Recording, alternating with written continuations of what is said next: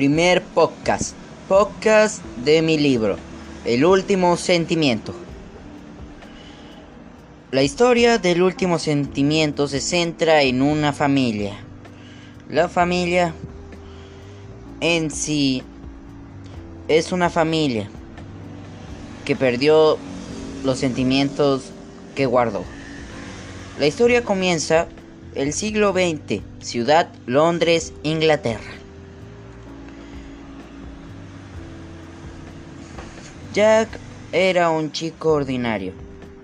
Jack Smith era una persona común. Su padre era Robert Smith, un panadero ordinario. Su madre era Rose Smith, una simple ayudante y ama de casa. Jack se esforzaba mucho en hacer los trabajos del colegio.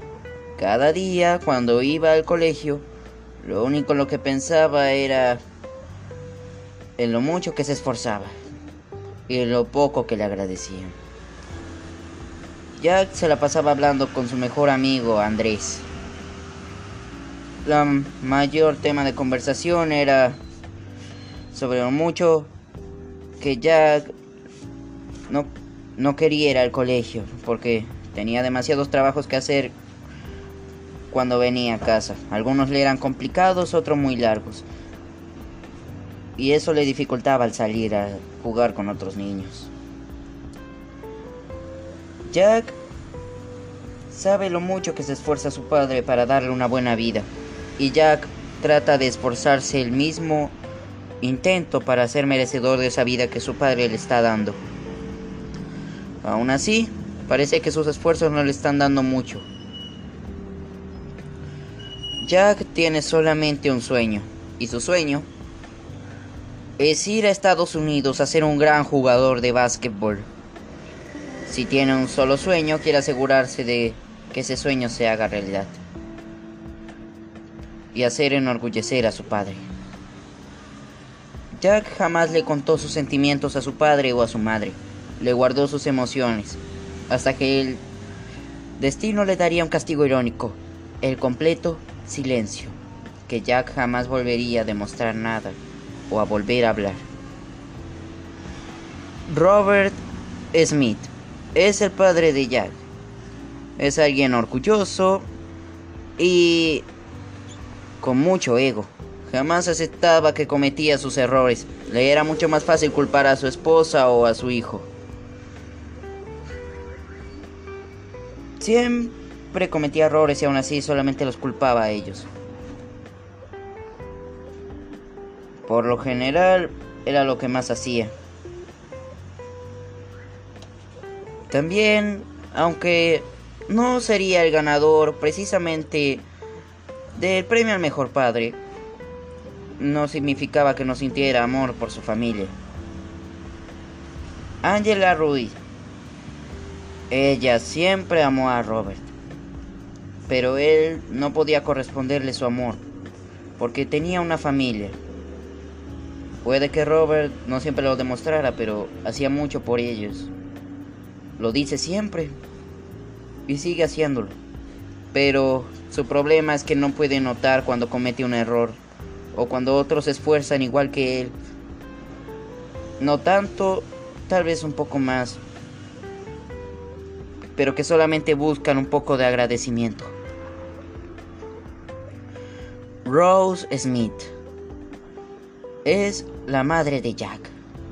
Rose era una ama de casa que se estaba cansando de que su esposo jamás aceptara sus errores.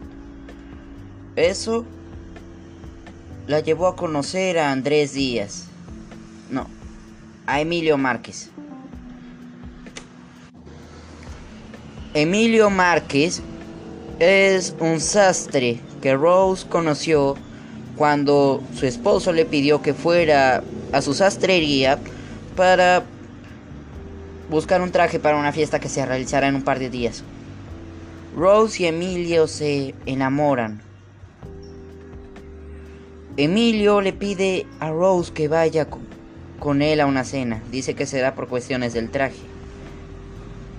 Pero, ¿y si habría más en esa cena? Dudas que plantaría el lector. Emilia y Rose se aman, pero ella sabe que no puede dejar a su esposo, no por ella, por él y por su hijo. Pero eso no cambia lo mucho que está cansada de Robert y lo muy cómoda que se siente con Emilio. El amor de estos dos marcará un inicio en una tragedia mucho más adelante. La historia en sí fue basada en, la, en mi vida, la vida del escritor. Mi padre de vez en cuando no admitía sus errores. Empiezo a creer que mi madre está cansada de él. No tengo muchos amigos con los cuales hablar sobre este tema. Y mi amigo del colegio es la única persona con la que tengo conversaciones más o menos similares. Los demás protagonistas, Angela, Rudy y Emilio Márquez, son personajes ficticios que surgieron de mi imaginación, convirtiendo mi vida en una novela surgida de mi mente. Hay tres enseñanzas que deja esta historia. Una al inicio, una al final y una intermedio. En mi opinión, yo el escritor escribí esta historia para ayudar a otras personas como yo que nos expresan a que no tengan miedo porque si no aprovechan el tiempo que tienen tarde o temprano se quedarán sin mucho tiempo y se arrepentirán. Las lecciones son, la primera, la del inicio. Es, como se dice al inicio de la historia, uno piensa que todos tenemos emociones y sentimientos, solo que no los expresamos. Pero si no lo hacemos tarde o temprano, los perdemos. Oprimir tus emociones lastima, no solo a ti, también a los que te rodean. Y si no haces nada, te arrepentirás porque guardar algo por tanto tiempo físico o emocional no es sano. Como le pasó a los de la historia, como me pasó a mí. La de el final. La de el final dice, nunca sabes lo que tienes hasta que lo pierdes y por desgracia eso casi nunca vuelve. Como en el final de la historia, trágico. Al perder sus emociones, perdieron a su familia. Al perder a su familia, perdieron todo, solamente porque jamás tuvieron el valor de expresarse. Como yo no quiero que le pase a la mía. La de intermedio. La de intermedio no es definida.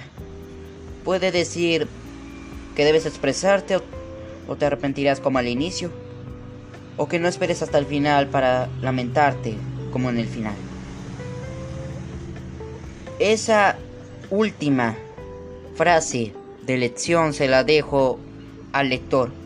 Que tome la historia que escribí, que dé un resumen, que la lea, que se vea a sí mismo al espejo. Y en 5, 10, 20 como máximo palabras, se mire a los ojos se diga a sí mismo la última lección y recuerde que siempre tiene la opción de expresarse y que los lamentos es algo que tenemos, pero que no tenemos que darnos el lujo de tener o de llevarse.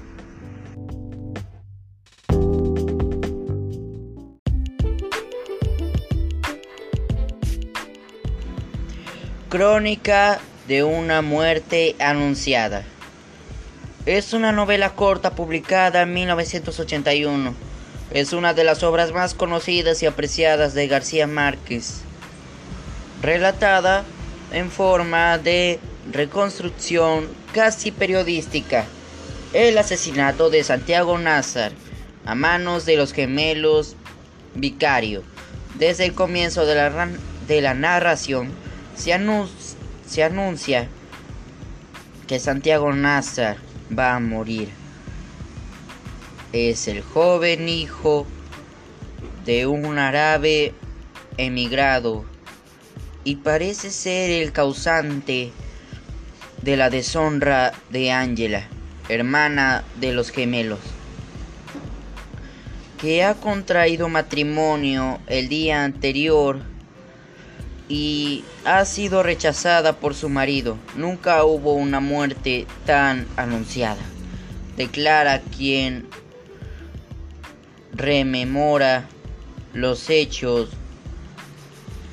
27 años después, los Vengadores en efecto no se cansan de proclamar sus propósitos por todo el pueblo, como si quisieran evitar el mandato del destino. Pero un cúmulo de casualidades hace que quienes pueden evitar el crimen no logren intervenir y se dedican demasiado tarde. El propio Santiago Nazar se levanta esa mañana, despreocupado, ajeno por completo a la muerte que le aguarda. La fatalidad domina todo el relato. El crimen es tan público que se hace inevitable. García Márquez se esfuerza en demostrar que la vida en ocasiones no sirve de tantas casualidades que hacen imposible convertirla en literatura. Su prosa esculpida,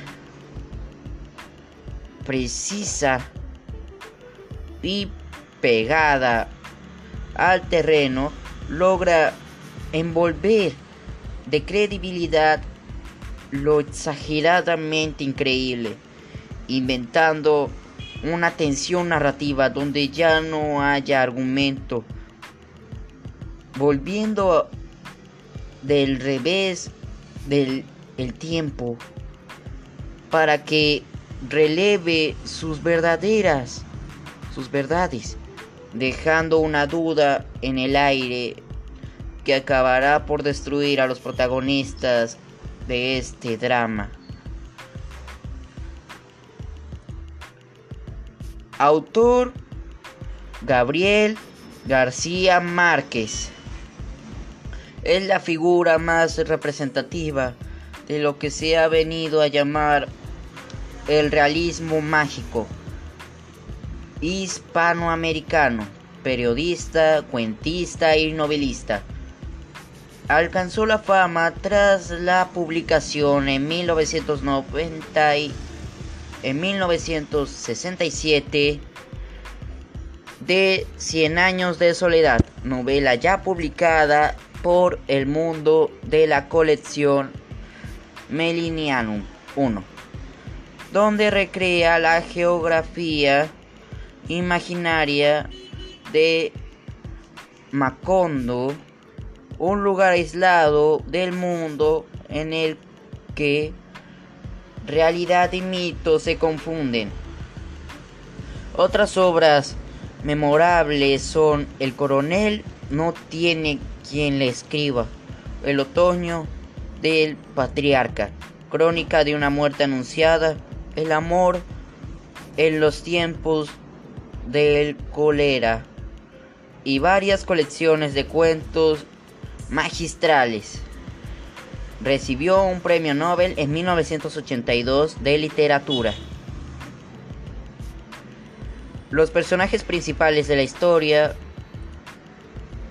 son Santiago Nazar, hombre de 21 años que abandona los estudios de secundaria cuando su padre fallece y tiene que actuar como padre de familia y dirigir el divino rostro una hacienda que su padre le dejó en herencia.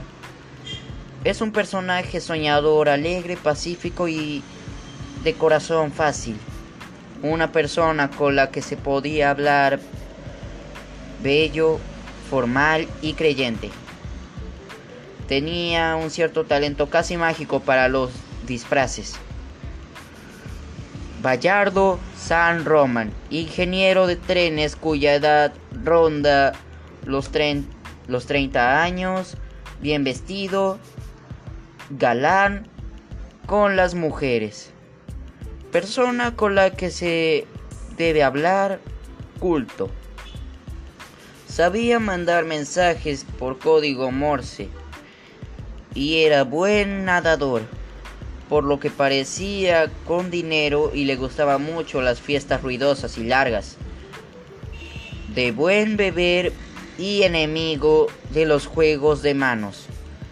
Es honrado y de buen corazón. Ángela Vicario. Es la menor de su familia, no creyente, muy recatada respecto a los hombres. Sabía lo que hacía en cada caso. Maduró después de lo ocurrido y se vuelve ingeniosa.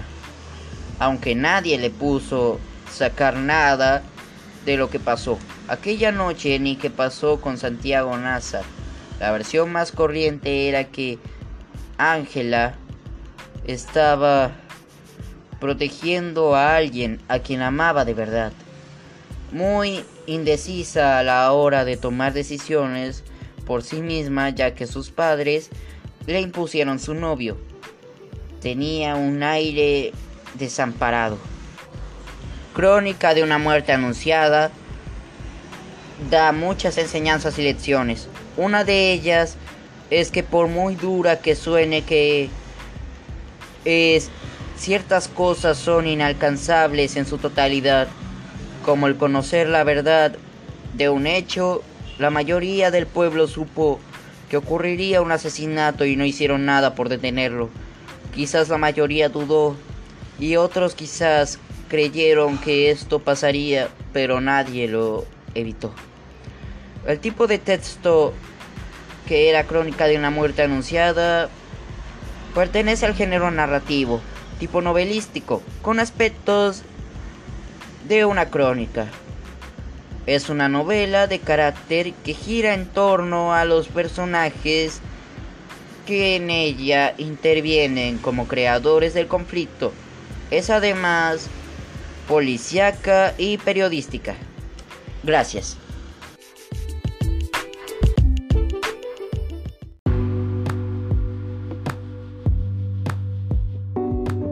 Podcast del libro La Metamorfosis.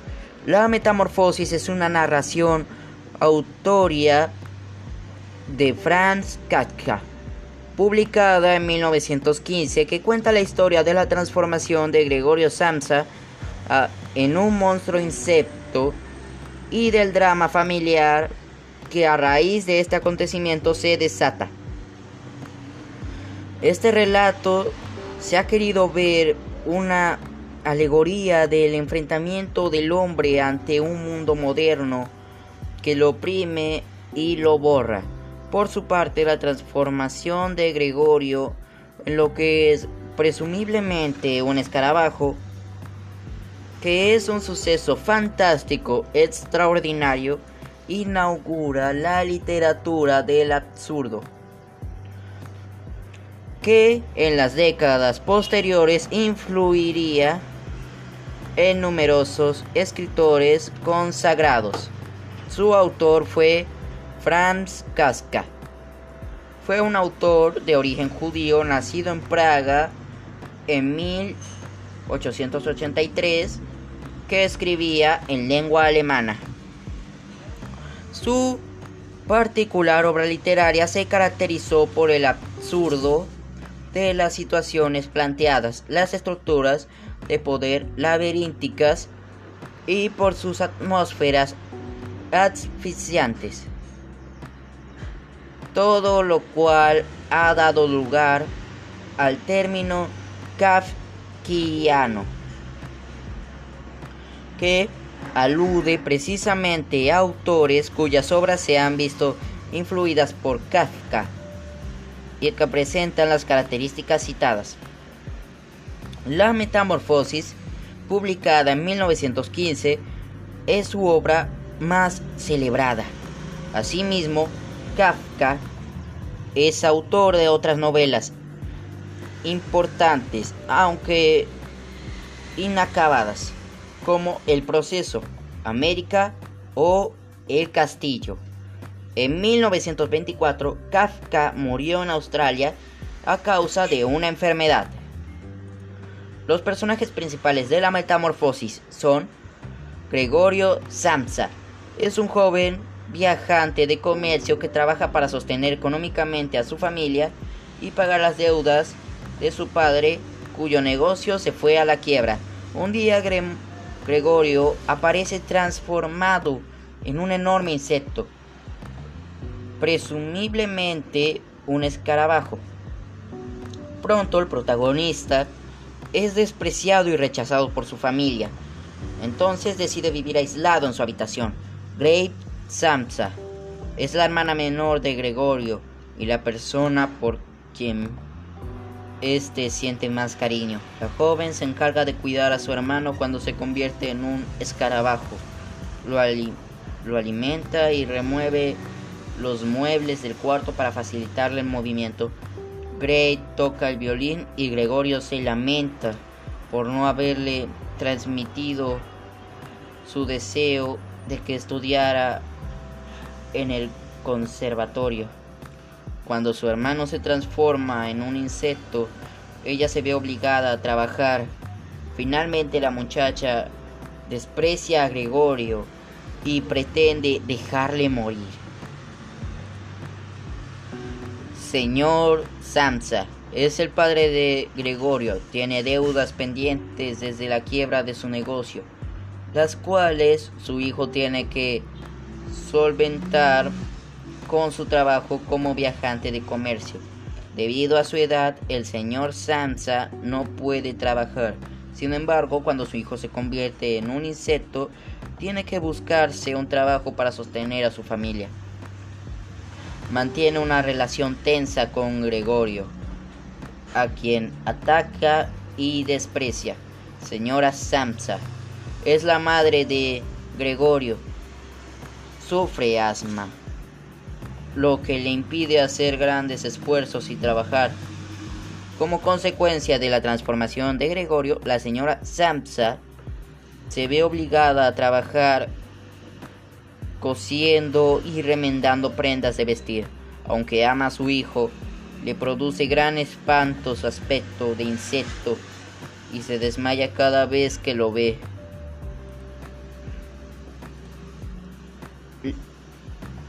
La metamorfosis nos deja muchas lecciones o enseñanzas. Una de ellas es, esta obra nos enseña cómo la sociedad abandona a aquellos individuos extraños, raros, quizá los problemas psicológicos que no encajan en ese sistema.